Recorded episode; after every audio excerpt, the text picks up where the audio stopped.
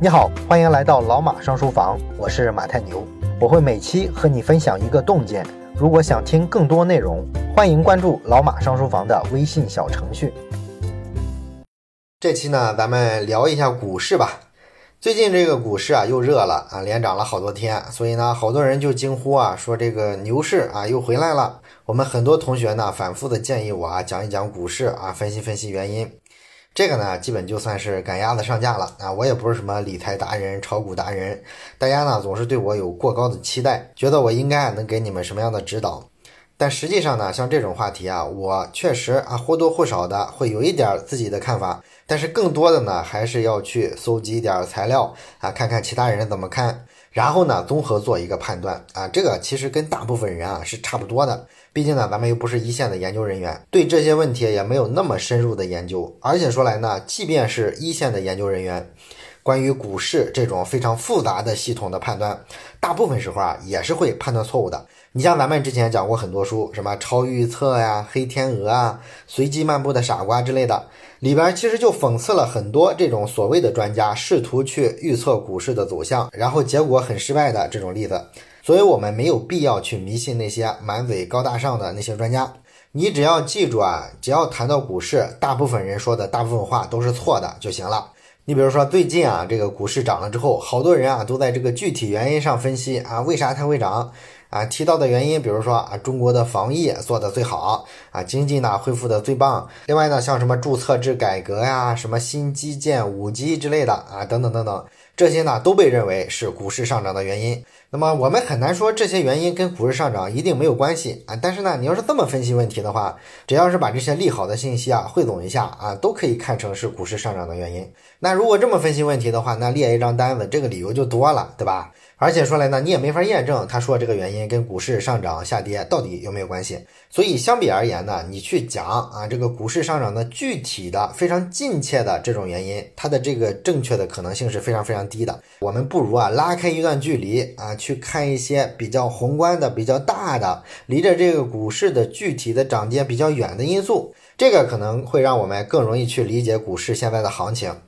那么，所谓这个拉得远一点的距离呢，其实就是让我们去分析一下，有哪些宏观上的变化会引起，一般来说，这个资本市场啊出现一波上涨或者下跌。其实说起来呢，也就是这么几个因素。第一个呢，就是技术进步，技术进步之后应用到商业上，就会产生很多新的产业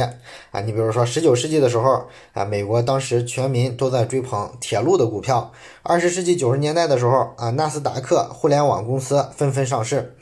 啊，这些资本市场上的繁荣背后都是底层的技术进步，给整个社会的发展呢带来了一些新的机遇，创造了很多新的行业、新的就业岗位。这些呢都促进了社会财富真正的整体增长，而这些增长呢都会反映到股市上啊，于是呢就带动着出现了一波牛市。那这种股市上涨的逻辑被称为是最健康的一种方式。不过呢，最健康和没有泡沫其实是没有关系的。我们说的这层意思啊，只是为了表达技术革命带来的股价上涨是有逻辑支撑的，但是呢，涨多涨少还是由投资者的情绪决定的。所以说，我们看到，不管是美国当年的铁路股票，还是后来的纳斯达克互联网股票。哎，炒着炒着就过头了，最后呢，都出现了非常巨大的泡沫，然后这个泡沫呢，最终还破裂了。为什么明明是技术进步带来的财富增长引发的资产价格上涨，最终还崩了呢？这里边核心的问题就是，任何的科技企业，它的盈利空间都是有限的。而且呢，随着说这个行业的成熟，竞争的加剧，即便是掌握新科技的企业，也很难保持暴利，迟早这个利润会越降越低啊，降到跟普通行业差不多的水平。而大量的资金呢，去追捧他们的这个股票的时候呢，股价就只有上涨没有下跌了。越往后呢，股价跟利润率的这个偏离情况就越严重啊，所以说这个泡沫啊就越来越大，最终呢一戳就破。这是我们说的第一点啊，技术进步带来的股价上涨。还有第二种股价上涨的动力呢，就是政策。我们知道啊，每次金融危机的时候，各国的政府呢都会出来救市。救市的过程呢，难免要做几套组合拳啊，比如说宽松的货币政策，大量的印钱，开印钞机，然后降低银行的利息，让这个钱啊都注入到市场上，形成流动性，确保那些资金链濒临断裂的企业有机会啊活过来。再比如说，用积极的财政政策，政府呢主动到处花钱啊，搞一搞基建，买一买服务，用财政的力量强行把这个低迷的社会总需求啊给它托底。那么这些救市政策就导致呢，社会上突然就多了很多钱。那么资金呢，咱们知道它一定会找一个出口的，它天生就追求增值啊。但是在整个社会还没有完全走出危机的情况下，这些钱不敢轻易投资到实体领域的啊，最后呢就只能去投机了，就进了地产或者是股市上啊，所以呢就拉升了一波牛市啊。这个游戏呢已经发生过无数次了。那这次大家嘴里说的牛市来了啊，指的是哪种情况呢？当然不是技术突破带来的。我们虽然老是说现在处于第四次工业革命的前夜，但是毕竟呢，我们还没有看到有太多的新技术的突破性的进展跟应用。你硬是说啊是技术撑起的这波牛市，这个呢就不大现实。这次 A 股的上涨呢，更像是一种政策造成的啊，尤其是上半年疫情期间，经济停摆，全球各国的央行呢就像疯了一样到处放水，这个就造成了全球股市啊都在上涨啊，不只是中国股市。我们知道这一波撒钱最狠的还是美的啊，刚刚过去的六月份啊，美国财政预算的赤字就达到了八千六百三十亿美元。这一个月基本上就追平了去年赤字的增长额，而六月份呢，因为这个疫情啊，导致企业没法复产复工，所以呢，美国政府的这个财政收入是降低了百分之二十八的，而支出呢又疯狂的增加啊。拿美国的小型企业管理局来说，这个部门啊，去年六月份的预算是八千万美元，而今年六月份的预算呢是五千一百一十亿美元。哎，你品一品这个差距啊。大概是这个预算增长了六千五百倍啊！这种扩张速度，只能说贫穷限制了我们的想象力。那么，因为这个赤字不断的攀升呢，美国国债的总额也已经正式突破了二十六万亿美元。这波漫天撒币啊，就造成了美元汇价的贬值。最近大家可能已经注意到了啊，人民币最近快速升值了，又重新回到了六字头的这个区间啊。之前美元对人民币一比七都对了好长时间了啊，最近这波涨势呢，创下了四个月以来的新高。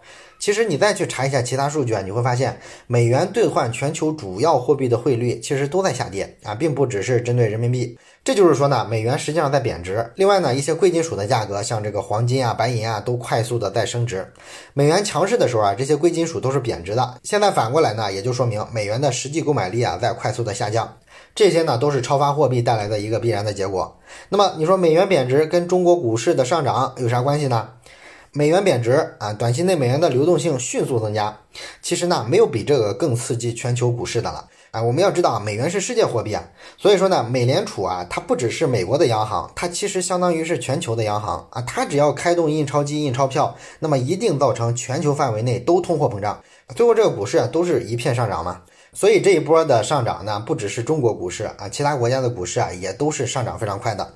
而就中国股市来说呢，我们看到这两天已经有很多的分析在研究这个资金的流向问题，发现呢这一阵外资流入的情况确实非常的严重。那么大量的外资啊流入到国内的股票市场之后呢，必然呢就会引起股票价格的上涨。股票价格一上涨之后呢，又会带动很多连锁效应啊，咱们本土的很多资金啊也会冲进来，这样呢大家合力啊就攒起了现在这一波看起来像是牛市一样的行情。那么其他国家的股市上涨呢，逻辑上跟这个也有一点像。总的来说呢，就是美国印钞票这个事儿提供了一个初始的动力，促进了全球资产价格的上涨。所以说呢，你看现在就到了一个非常诡异的节点啊！明明呢，全球疫情越来越严重啊，每天感染死亡的人数啊都在不断创新高，全球的经济呢是一片停摆的状态，但是呢，全球的这个股市啊却是一片的红火啊，怎么看都觉得莫名其妙。而且这个东西可持续吗？我想，只要不是傻子都知道啊，它是不可持续的。货币政策的这个药劲儿啊，是很快就会过去的啊。过去之后呢，就必然是一地鸡毛。按照之前发生过的这些历史上的剧情，那么未来呢，很可能是这么个走势啊！一旦呢美国缓过来之后，美联储呢就会重新进入到加息的周期，提高了利息之后啊，世界各地的这些美国资金都会重新回流到美国。那么对其他国家来说呢，你要承受一个巨大风险，就是资金外流。资金外流之后呢，这些国家的国内的资产价格，像什么房价、股价，可能会在短时期内一落千丈，然后呢，对当地的经济来说受伤就非常严重。而美国的资本呢，这时候可以再次流入到这些国家，通过什么破产重组啊、收购之类的，控制这些其他国家优质的资产、优质的企业。这个呢，基本就是打扫战场、收缴战利品了。那么这个资本游戏啊，被称为是美国的割韭菜的游戏。它要实现呢，必须依靠美元能够自由的进出其他国家，同时呢，美元还要确保是世界储备货币的这个地位啊，不能动摇。这就是为什么美国人始终关心其他国家的金融开放的问题。动不动呢，就向世界上的主要经济体国家施压啊，希望大家啊都像我美帝一样啊，保持金融的高度自由化，并且呢，极力的去传播这样的一种价值观，就是金融自由就是高级的、先进的，是对的，而金融封闭呢，就是低级的、落后的、错误的。其实呢，我们之前也早说过，在任何的领域，自由跟开放这种价值观一定是强者主导的，因为在自由竞争的情况下，强者是占绝对优势的。因为强者要想发挥出自己的实力优势，就必然希望是一个自由竞争的环境，这样他实力强的这个优点呢，才能被放大到最大。所以美国呢，一定会支持美国资本在全球范围内的自由扩张，他就会把金融自由化当成自己外交政治斗争的一个目标。美国政府呢，会跟其他国家说，哎，咱们让自家的孩子啊自由比拼啊，大家都别护短，别护着自己孩子，这样才最公平。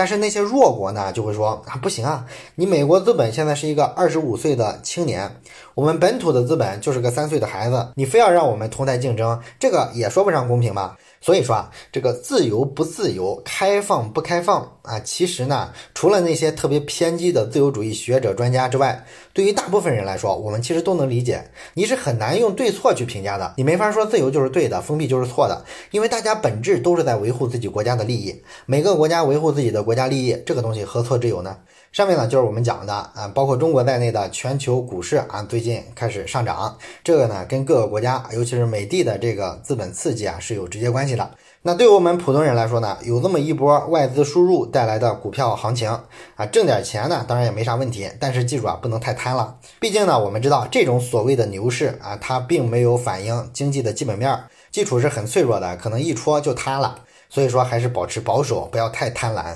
啊，本期的内容呢就到这里啊，也祝大家呢能够利用最近的行情啊发点小财啊，我们下期节目再见。最后说一件事儿，咱们节目啊最近拉了一个微信群，如果你有什么话题想直接跟我或者是跟其他的听友朋友啊交流讨论的话，可以加一下这个群。加群的方法呢，就是先找到老马上书房的微信公众号，然后在底部菜单栏上有加群两个字，点击之后啊就会弹出二维码，扫码就可以进群了。